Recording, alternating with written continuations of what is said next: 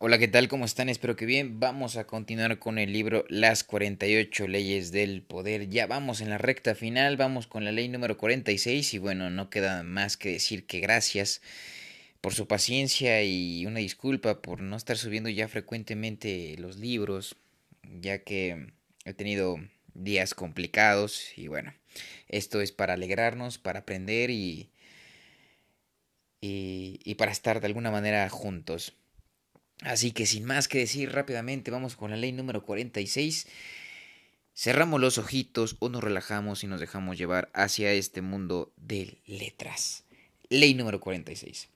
Nunca se muestre demasiado perfecto. Criterio. Siempre es peligroso mostrarse superior a los demás, pero lo más peligroso de todo es parecer libre de toda falla o debilidad. La envidia genera enemigos silenciosos. Lo inteligente es poner de manifiesto de vez en cuando sus defectos y admitir vicios inofensivos, a fin de desviar la envidia y parecer más humano y accesible. Solo los dioses y los muertos pueden parecer perfectos impunemente. Transgresión de la ley. Joe Orton conoció a Kenneth Hal Weld en la Real Academia de Arte Dramático de Londres en 1953, donde ambos se habían inscrito como estudiantes de arte escénico. Al poco tiempo se hicieron amantes y fueron a vivir juntos. Halliwell que en ese momento tenía 25 años, era 7 años mayor que Orton, y parecía el más seguro y confiado de los dos, pero ninguno tenía mucho talento como actor, de modo que, después de graduarse, decidieron renunciar a la actuación y dedicarse a escribir en forma conjunta. La herencia de Halliwell bastaba para permitirles vivir sin un empleo fijo durante algunos años. Al principio, Halliwell fue también la fuerza impulsora de las historias y novelas que escribían. Solía dictarle los textos a Orton, que los escribía a máquina y de vez en cuando agregaba sus propios párrafos e ideas. Las primeras obras de ambos atrajeron cierto interés eh, eh, cierto, cierto interés por parte de los agentes literarios, pero no pasaron de allí. El talento que prometían los llevaba a ninguna parte. Al fin, el dinero de la herencia se terminó y la pareja tuvo que buscar trabajo. Sus colaboraciones literarias se tornaban menos entusiastas y menos frecuentes. El futuro se veía negro. En 1957, Orton comenzó a escribir por su cuenta, pero solo cinco años más tarde, cuando los amantes fueron condenados a seis meses de prisión por estropear docenas de libros de bibliotecas públicas, Orton encontró su propia voz. Tal vez no haya sido casual, fue la primera vez en nueve años que él y Halliwell se separaban. Salió de la cárcel decidido a expresar su menosprecio por la sociedad británica en forma de farsas teatrales. Él y Halliwell volvieron a vivir juntos, pero ahora los papeles se habían invertido. Orton era el autor principal de los trabajos, mientras que Halliwell aportaba algunos comentarios e ideas. En, 1964, Orton completó su primera obra teatral extensa, Ettering Mr. Sloane, que se estrenó en el West End de Londres, donde fue recibida con excelentes críticas. De la noche a la mañana, de la nada, había surgido un, gran escritor. A partir de ese momento, Orton obtuvo éxito tras éxito, a un ritmo vertiginoso. En 1966, su obra Lot fue un gran suceso y su popularidad creció más aún. Pronto empezaron a llover pedidos de todas partes, incluso los Beatles, que le pagaron muy bien por un guion cinematográfico. Todo iba viento en popa, menos la relación de Orton con Kenneth Halliwell. La pareja seguía viviendo, pero a medida que Orton triunfaba, Halliwell comenzó a deteriorarse. Al ver que su amante se convertía en el centro de atención, sufrió la humillación de quedar relegado a ser una especie de asistente personal del conocido autor teatral, y su papel en lo que antes había sido en lo que antes había sido una sociedad fue reduciéndose más y más. En la década de los 50, Halliwell Halliwell había mantenido a Orton con su herencia, ahora Orton lo mantenía a él en cualquier reunión e incluso entre amigos todos eh, gravitaban en torno de Orton, un hombre encantador, de ánimo casi siempre alegre, a diferencia del apuesto Orton. Halliwell era torto y pelado, torpe y pelado. Su actitud defensiva hacía que la gente lo evitara. Con el éxito de Orton, los problemas de la pareja se agravaron. Las oscilaciones anímicas de Halliwell hacían imposible la convivencia. Orton decía que quería separarse y tenía numerosas aventuras sentimentales, pero siempre terminaba regresando su viejo amigo y amante. Trató de ayudar a Halliwell a lanzar su propia carrera como artista plástico y hasta le consiguió una galería para exhibir su obra, pero la exposición fue un fracaso lo cual intensificó el complejo de inferioridad de Halliwell. En mayo de 1967 la pareja pasó unas breves vacaciones en Tánger, Marruecos. Durante ese viaje, Orton escribió en su diario Estuvimos hablando de cuán felices nos sentíamos y de cómo, sin duda, esa felicidad no podría durar, que tendríamos que pagar por ella o que seríamos víctimas de algún desastre porque nos sentíamos quizá demasiado felices. Ser jóvenes, apuestos, famosos, sanos y relativamente ricos y además felices es algo que pareciera ir en contra de la naturaleza. Por fuera, Halliwell se mostraba tan feliz como Orton. Por dentro, sin embargo, estaba furioso. Y dos meses después, la mañana del 10 de agosto de 1967, a pocos días de haber ayudado a Orton a dar los toques finales de, a la siniestra farsa What the Bull, Saw, sin duda su obra maestra, Kenneth Halliwell asesinó a Joe Orton con reiterados golpes de martillo en la cabeza. Luego ingirió veintiuna pastillas para dormir y murió a su vez. Dejó una nota que decía Si leen el diario de Orton, todo quedará explicado. Interpretación. Kenny Halliwell había tratado de disfrazar su deterioro como enfermedad mental, pero los diarios de Joe Orton le hicieron ver la verdad. Su enfermedad era pura y simple envidia. Los diarios de Orton que Halliwell leía escondidas relataban los días en que la pareja vivía como iguales y luchaba por lograr reconocimiento. Después de que Orton alcanzó el éxito, los diarios comenzaron a reflejar el humor taciturno de Halliwell, sus comentarios ofensivos en las reuniones, su, su creciente sensación de inferioridad, todo esto era narrado por Orton en una distancia que rayaba en el desprecio. De los diarios surgía con claridad la amargura de Halliwell ante el éxito de Orton. Al fin, lo único que le habría causado cierta satisfacción habría sido que Orton fracasara también, que una de sus obras resultara un fiasco, de modo que ambos habrían podido colarse mutuamente en la desgracia como en los primeros años de la relación, cuando sucedió lo opuesto, a medida que Orton se volvía cada vez más y más exitoso y reconocido, Halliwell recorrió a lo único que volvería a igualarlos, la muerte. Con el asesinato de Orton, Halliwell se hizo casi tan célebre como su amigo, aunque en forma póstuma. Joe Orton solo comprendió en parte el deterioro de su amante. Su intento de ayudar a Halliwell a iniciar una carrera en las artes plásticas fue recibido como lo que era, caridad y culpa. Orton básicamente habría tenido dos posibles soluciones a su problema minimizar su propio éxito y mostrar algún defecto de modo que neutralizara la envidia de Halliwell, o bien, una vez que hubo comprendido la naturaleza del problema, podrían haber huido como si Hallowell fuese una serpiente venenosa, cosa que de hecho era una serpiente de envidia. Una vez que la envidia empieza a carcomer a alguien, todo cuanto haga el objeto de esa envidia solo le hará, le hace crecer, y en algún momento el envidioso atacará. Solo una minoría triunfa en el juego de la vida y los integrantes de esa minoría inevitablemente despiertan la envidia de quienes lo rodean. Una vez que usted conozca el éxito, la gente que usted más debe temer es aquella que tiene más cerca, en su propio círculo, los amigos y conocidos que usted, con, con su triunfo, ha dejado atrás. Los sentimientos de inferioridad les los reorearán las entrañas, pensarán en el éxito de usted, solo acentúa la sensación de estancamiento fracaso que experimentan, la envidia que el filósofo Kierkegaard denominó desdichada admiración empieza a instalarse.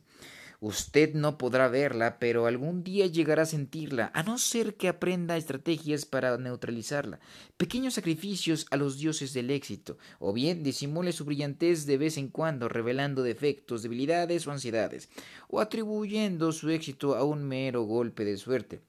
O bien búsquese nuevos amigos. Nunca subestime el poder de la envidia. Observancia de la ley. La clase de los comerciantes y los gremios de artesanos, a quienes la Florencia medieval debía su prosperidad, habían creado una república que los protegía de la opresión de la nobleza. Dado que los cargos importantes solo podían ocuparse por unos pocos meses, nadie podía llegar a ejercer un dominio perdurable, y aunque esto significaba que los bandos políticos lucharan permanentemente por el control, el sistema se mantenía libre de tiranos y dictadores mezquinos. La familia Medicis vivió durante varios siglos bajo ese sistema sin destacarse mucho. En un principio fueron modestos boticarios y típicos ciudadanos de la clase media. Solo en el siglo XIV, cuando Giovanni de Medicis amasó una modesta fortuna mediante la actividad bancaria, empezaron a surgir como una fuerza digna de tomar en cuenta. Tras la muerte de Giovanni, su hijo Cosimo se hizo a cargo del negocio familiar y pronto demostró su gran talento en ese ramo. El negocio prosperó bajo su gestión y los Medici se convirtieron en una de las principales familias de banqueros en Europa, pero tenían en Florencia un rival. A pesar del sistema republicano de la ciudad, una familia, los Albizzi, habían logrado a través de los años monopolizar el control del gobierno, forjando alianzas que les permitían ocupar siempre con su gente los puestos importantes. Cosimo no se opuso a ello, por el contrario, dio su apoyo tácito a los Albizzi. Al mismo tiempo, mientras los Albizzi comenzaban a hacer ostentación de su poderío, Cosimo se mantuvo adrede en un segundo plano. Con el tiempo, sin embargo, ya resultaba imposible ignorar la fortuna de los Medici. En 1433, al sentirse amenazados por la familia de los banqueros, los Albizzi utilizaron sus influencias en el gobierno para hacer arrestar a Cosimo, con el cargo de conspirar contra la República. Algunos de los Albizzi querían que Cosimo fuera ejecutado, otros temían que eso de desencadenara una guerra civil. Al fin decidieron exiliarlo de Florencia. Cosimo no apeló la sentencia, sino que se retiró en silencio. Sabía que en ocasiones es preferible dejar transcurrir el tiempo y pasar inadvertido. Al año siguiente, los Albizzi comenzaron a fomentar en los ciudadanos el temor que se intentaba establecer una dictadura. Entretanto, Cosimo se valió de su fortuna para seguir ejerciendo con gran influencia en los negocios florentinos, incluso desde el exilio. Al fin, una guerra civil estalló en la ciudad y en septiembre de 1434 los Albizzi fueron destituidos del poder y exiliados. Cosimo regresó de inmediato a Florencia, donde recuperó su posición, pero comprendió que se encontraba frente a una situación muy delicada. Si se mostraba ambicioso como había hecho los Albizzi, solo generará oposición y envidia, lo cual tarde o temprano perjudica su negocio. Por otro lado, si se mantenía al margen del poder, dejaría abierta una brecha para que surgiera otro clan como los Albizzi y castigara a los Medici por su éxito. Cosme resolvió el problema de dos maneras. Utilizó secretamente su riqueza para comprar influencia entre los ciudadanos clave y ubicó a todos sus aliados, seleccionados con astucia entre la clase media para disimular cualquier relación con él, en posiciones importantes del gobierno. Quienes se quejaban de su creciente poderío político eran sometidos a fuerza de impuestos o sus propiedades eran adquiridas por los banqueros aliados de Cosimo. La república solo sobrevivió en forma nominal, quien la manejaba era Cosimo. Mientras entre bambalinas trabajaba para obtener el control, caminaba por las calles de Florencia. Eh, Cosimo mostraba otra cara cuando caminaba por las calles de Florencia. Vestía con sencillez, no llevaba más que un sirviente y se inclinaba con respeto ante los magistrados y los ciudadanos mayores. Montaba una mula en lugar de hacerlo en un caballo. Nunca hablaba de temas de importancia pública, a pesar de que controló las relaciones exteriores de Florencia durante más de treinta años, daba dinero a diversas obras de caridad y mantenía lazos de amistad con los comerciantes florentinos. Financió la construcción de todo tipo de edificios públicos que llenaban a los florentinos de orgullo por su ciudad. Cuando se hizo construir un palacio para él y su familia de la vecina Fiosole, rechazó el ostentoso diseño de Bruno de Brunelli de Brunelleschi y eligió en cambio una estructura modesta diseñada por Michelozzo, un hombre de humilde origen florentino. El palacio fue todo un símbolo de estrategia de Cosimo, absoluta sencillez por fuera, pero elegante y opulento en su interior. Cosimo murió en 1464 después de gobernar durante treinta años. Los ciudadanos de Florencia querían construirle una gran tumba y honrar su memoria con elaboradas ceremonias fúnebres, pero en su lecho de muerte él pidió que lo enterraran sin pompas ni ostentación. Sesenta años después, Maquiavelo aclamó a Cosimo como el más sabio de todos los príncipes, porque sabía que las cosas extraordinarias que se ven y aparecen a la vista a cada momento despiertan mucha más envidia en los hombres que aquellas que se hacen y se cubren con un manto de decencia. Interpretación. Un íntimo amigo de Cosimo, el librero vaspiciano de Davastici, escribió de él en cierta oportunidad. Y toda vez que deseaba realizar algo, cuidaba de que, a fin de evitar lo más posible la envidia, la iniciativa pareciera provenir de otros y no de él. Una de las expresiones preferibles de Cosimo era la envidia es una hierba que no debe ser regada. Como conocía el poder que tiene la envidia en un entorno democrático, Cosimo evitaba toda apariencia de grandeza. Esto no significa que la grandeza debe sofocarse o que solo debe sobrevivir a lo mediocre, sino que es necesario recurrir a un hábil juego de apariencias. La insidiosa envidia de las masas puede desviarse con facilidad. Muéstrese como uno de ellos, tanto en estilo como en valores. Establezca alianzas con quienes son sus inferiores y elévelos a posiciones de poder para asegurarse de que lo apoyen en momentos de necesidad. Nunca haga ostentación de su riqueza y disimule el grado en que ella le ha comprado influencias. Demuestre su respeto por los demás como si éstos fuesen más poderosos que usted.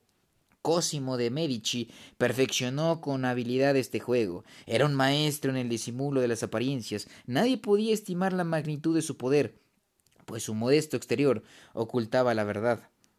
Nunca sea tan tonto como para creer que usted despierta admiración mediante la ostentación de las cualidades que lo destacan por encima de los demás.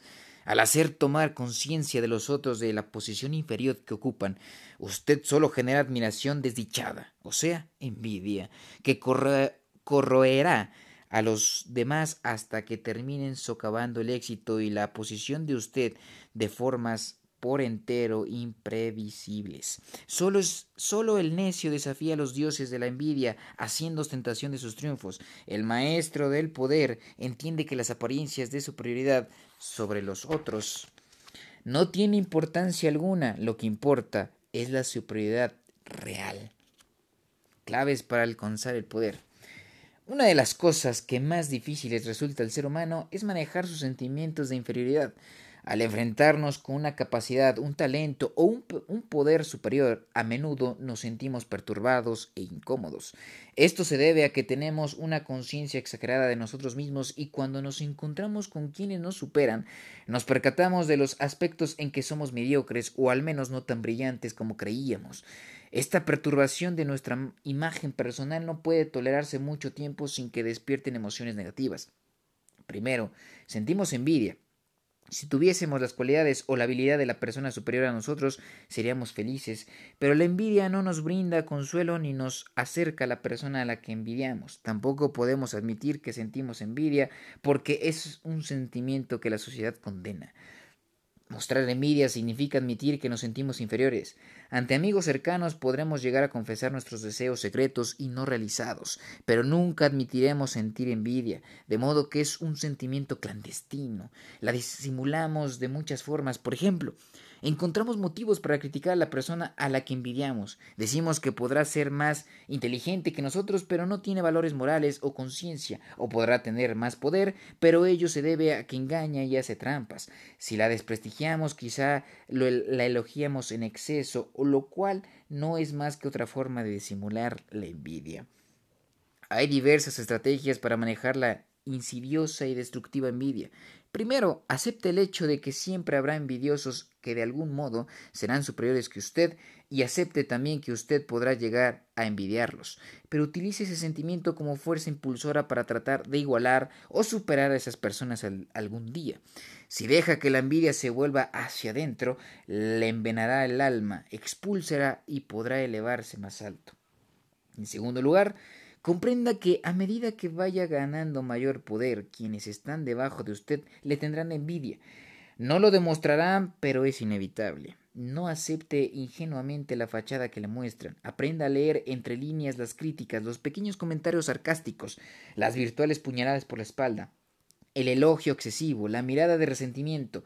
Los grandes problemas de la envidia aparecen cuando no la reconocemos hasta que ya es demasiado tarde. Por último, deberá saber que cuando los demás lo envidian trabajarán de modos insidiosos contra usted. Pondrá en su camino obstáculos que usted no preverá o cuya fuente no podrá descubrir. Es difícil defenderse de este tipo de ataques. Para cuando se dé cuenta de que es envidia lo que subyace en los sentimientos negativos de una persona, a menudo es demasiado tarde. Las disculpas, la falsa humildad las acciones defensivas no harán más que exacerbar el problema, ya que es mucho más fácil evitar la envidia antes de que aparezca que deshacerse de ella una vez que se ha desarrollado.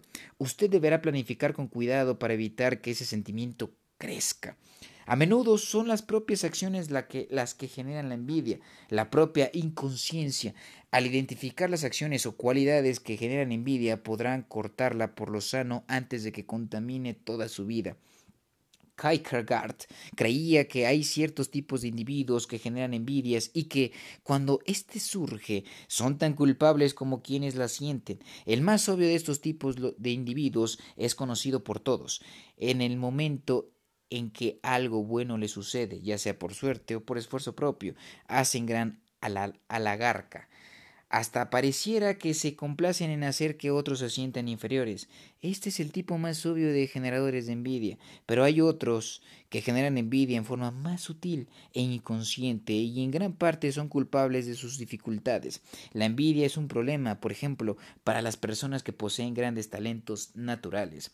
Sir Walter Raleigh era uno de los hombres más brillantes de la corte de la reina Isabel de Inglaterra. Era un científico capaz de escribía, era un científico capaz. Escribía poesías que aún hoy en día se consideran las más hermosas de la época. Era buen líder, activo empresario y gran capital naval y además un cortesano apuesto y encantador, que sedujo a la reina y llegó a ser uno de sus favoritos. Sin embargo, a donde quiera que iba la gente le bloqueaba el camino. Más adelante cayó en desgracia, fue condenado a prisión y murió decapitado. Riley no comprendía la inflexible oposición que encontraba en los demás cortesanos no lograba ver que él no solo no había hecho ningún intento por disimular el agrado de sus habilidades y cualidades, sino que las exhibía ante todos, haciendo gala de su versatilidad, convencido de que con eso impresionaba a la gente y ganaba amigos. En realidad, esa actitud solo le gran granjeó silenciosos enemigos, gente que se sentía inferior a él y que hacía todo lo posible por arruinarlo en el momento en que cometía la menor de las equivocaciones. Al final, la razón por la cual fue decapitado fue un cargo de traición, pero la envidia encuentra mil formas de, enmascarar su carácter destructivo. La envidia generada por Sir Walter es la peor de todas. Fue inspirada por su, natural, por su natural talento y gracia, que él sentía que debía de manifestar en su plenitud. El dinero es algo que puede conseguirse, el poder también, pero una inteligencia superior un físico agraciado y un encanto personal son cualidades imposibles de adquirir. Quienes son perfectos por naturaleza deben trabajar al máximo para disimular su brillo y revelar de vez en cuando uno o dos defectos a fin de neutralizar la envidia antes de que eche raíces. Es un error común e ingenuo pensar que usted seduce a la gente con sus talentos naturales. En realidad terminarán odiándolo por ellos. Un gran riesgo en el ámbito del poder es la repentina mejora de la suerte personal, un ascenso inesperado, un triunfo o un éxito que pareciera venir del cielo. Esto sin duda genera envidia entre quienes antes eran sus pares. Cuando el arzobispo de Retz fue ascendido al rango de cardenal en 1651, sabía muy bien que muchos de sus ex colegas lo envidiaban. Consciente de que sería tonto alienar a quienes ahora se hallaban por debajo de él, Retz hizo todo cuanto pudo para minimizar sus méritos y enfatizar el papel de la suerte que había tenido en su éxito. Para que los demás se sintieran más cómodos, actuaba con humildad y, deferencia, como si nada hubiera cambiado. En realidad, por supuesto, sabía que ahora tenía mucho más poder que antes. Retz escribió que aquellas políticas inteligentes produjeron buen efecto, pues redujeron la envidia que sentían hacia mí, que es el más grande de todos los secretos. Sigue el ejemplo de Retz, con sutileza enfatice la suerte que ha tenido, a fin de hacer su fortuna más accesible a los demás y la necesidad de envidiarlo menos aguda. Tenga cuidado de no, de no simular una farsa modestia que resulte demasiado transparente. Esto solo despertará más envidia aún. Su actuación deberá ser creíble. Su humanidad y su franqueza hacia los que ha dejado atrás deberá parecer genuina. Cualquier vestigio de insinceridad solo logrará que su nuevo estatus resulte más opresivo. Recuerde, a pesar de su elevada posición, no le conviene despertar la antipatía de sus expares. El poder exige una amplia y sólida base de apoyo que la envidia puede destruir en silencio. El poder político de cualquier clase genera envidia y una de las mejores formas de neutralizarlo antes de que eche raíces consiste en parecer carente de ambiciones. Cuando Iván el Terrible murió, Boris Godunov Sabía que en la escena política él era el único capaz de conducir los destinos de Rusia, pero si demostraba demasiada ansiedad por ocupar esa posición generaría sospechas y envidia entre los boyardos, así que rechazó la corona no una, sino varias veces, y hizo que el pueblo insistiera en que ascendiera al trono. George Washington usó la misma estrategia con un con muy buenos resultados. Primero al negarse a conservar el cargo de comandante en jefe del ejército estadounidense y luego al reunirse a resistirse a asumir la presidencia del país. En ambos casos sus negativas le hicieron más popular aún. La gente no puede envidiar el poder que aquellos mismos han conferido a una persona que no lo deseaba.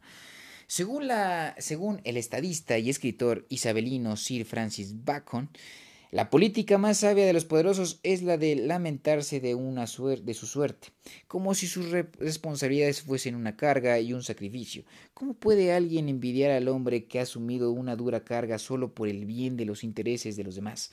Disfrace su poder como una especie de autosacrificio en lugar de hacerlo parecer una fuente de felicidad o satisfacción, y resultará menos envidiable enfatice sus problemas y convertirá un peligro potencial, la envidia, en una fuente de apoyo moral, lástima. Una estrategia similar es la de sugerir que su buena suerte beneficiará a todos los que los rodean. Para esto deberá abrir la billetera, como Simón, un adinerado general de la antigua Atenas, que daba con generosidad a todos a fin de evitar que la gente se resintiera por la influencia que él había adquirido en la política ateniense. Pagó un alto precio para neutralizar la envidia, pero al fin esta actitud lo salvó del ostracismo y el destierro de su ciudad. El pintor J. M. W. Turner recurrió a otra táctica para neutralizar la envidia de sus colegas artistas, a quienes consideraban el principal obstáculo para su éxito. Al observar que su incomparable habilidad con los colores les hacía temer que los cuadros de ellos se exhibieran cerca de, de los de él, comprendió que el temor se convertiría en envidia y en consecuencia le resultaría más difícil encontrar galerías de arte dispuestas a exhibir su obra. Se sabe que a veces Turner opagaba temporariamente los colores de sus cuadros con un negro humo, a fin de ganarse la buena voluntad de sus colegas. Para neutralizar la envidia, Gracián recomienda que los poderosos demuestren alguna debilidad, una indiscreción social menor, un vicio inofensivo. Esta es una forma de dar algo que hablar a sus potenciales envidiosos y distraerlos de nuestros pecados más importantes. Recuerde, lo que interesa es la realidad. Usted podrá jugar con las apariencias, pero al final tendrá lo que de veras cuenta, verdadero poder. En algunos países árabes, un hombre evita despertar la envidia de su prójimo, actuando como Cosimo de Medici, mostrando su riqueza solo en el interior de su casa. Aplique esta sabiduría a su propio carácter. Cuídese de algunos de los disfraces que suele adoptar la envidia. El elogio excesivo es una señal casi segura de que la persona que lo elogia también lo envidia. O bien está preparando la caída. A usted le será imposible ponerse a la altura de los elogios del otro. O está afilando el cuchillo a espaldas de usted. Al mismo tiempo, quienes se muestran hipercríticos para con usted o lo difaman en público, quizá también lo envidian. Reconozca estas actitudes como un vida disfrazada y manténgase alejado de la trampa del vilipendio mutuo o la de tomarse las críticas a pecho. Véngase ignorando la mezquina presencia del envidioso. No trate de ayudar o de hacer favores a quienes lo envidian, pues pensará que usted actúa con condescendencia. El intento que hizo Joe Orton al ayudar a Halliwell a encontrar una galería de arte para exhibir sus obras no hizo sino intensificar los sentimientos de inferioridad y envidia de su amante. Una vez que la envidia se muestra como lo que es, la única solución suele consistir en huir de la presencia del envidioso y dejar a que hierva en su propia salsa. Por último, Tome conciencia de que ciertos entornos son más propicios para la envidia que otros. Los efectos de la envidia son más serios entre colegas y pares. Donde hay un barniz de, igual, de igualdad, la envidia también es destructiva. En un entorno democrático, donde la exhibición abierta de poder es despreciada, sea particularmente sensible en un entorno de este tipo. El cineasta Igmar Bergman fue perseguido por las autoridades impositivas suecas porque se destacó en un país donde no se consideraba aceptable destacarse de entre la multitud. Es casi imposible evitar la envidia en tales casos, y casi no puede hacer otra cosa que aceptarla con altura y no tomarla como algo personal. Como dijo Thorau en cierta oportunidad, la envidia es el impuesto que debe pagar la distinción. Invalidación. La razón de tratar con cautela a los envidiosos es que son muy indirectos y encontrarán innumerables formas de socavarlo. Sin embargo, en algunos casos tratarlos con cuidado no hará sino empeorar la envidia, pues ellos percibirán que usted se comporta con cautela y lo tomarán como otra señal de superioridad. Es por eso que usted debe actuar antes de que la envidia se, arraigue. No obstante, una vez que la envidia se ha instalado, debido a un error que usted cometió o no. A veces conviene optar por la acción opuesta. Demuestre el máximo desdén hacia quienes lo envidian. En lugar de ocultar su perfección, hágala evidente. Convierta cada nuevo triunfo en una oportunidad para que el otro se retuerza de envidia. Así la buena fortuna y el poder que usted tiene se convierte en un infierno para el envidioso. Si usted alcanza una posición de poder inexpugnable, la envidia no podrá afectarle y gozará de la mejor de las venganzas. Los otros están atrapados en la envidia, mientras que usted está libre en su poder. Fue así como Miguel Ángel triunfó sobre el ponzoñoso arquitecto Bramante, que hizo que el Papa Julio rechazara el diseño que Miguel Ángel había realizado para su tumba. Bramante envidiaba el talento casi divino de Buonarroti, y a ese triunfo el que el de abortar el proyecto de la tumba quiso agregar otro, para lo cual impulsó al Papa a que encargara a Miguel Ángel la pintura de los murales de la capilla Sixtina. Como este proyecto insumaría años, Miguel Ángel no tendría tiempo, tiempo material para crear ninguna de sus brillantes esculturas. Además, Bramante consideraba que Miguel Ángel no era en absoluto tan hábil en la pintura como en la escultura, de modo que las obras de la capilla arruinarían su imagen de artista perfecto. Miguel Ángel Vio la trampa y quiso rechazar el trabajo, pero no podía negarse un pedido del Papa, así que aceptó, sin quejarse. Sin embargo, utilizó la envidia de Bramante para elevarse a niveles aún más altos, al hacer de las pinturas de la capilla Sixtina la más perfecta de todas sus obras, cada vez que Bramante las veía u oía hablar de ellas, más oprimido se sentía por su propia envidia, la más dulce y duradera de las venganzas que se puede lograr con un envidioso. Y hasta aquí llega la ley número 46. Muchísimas gracias.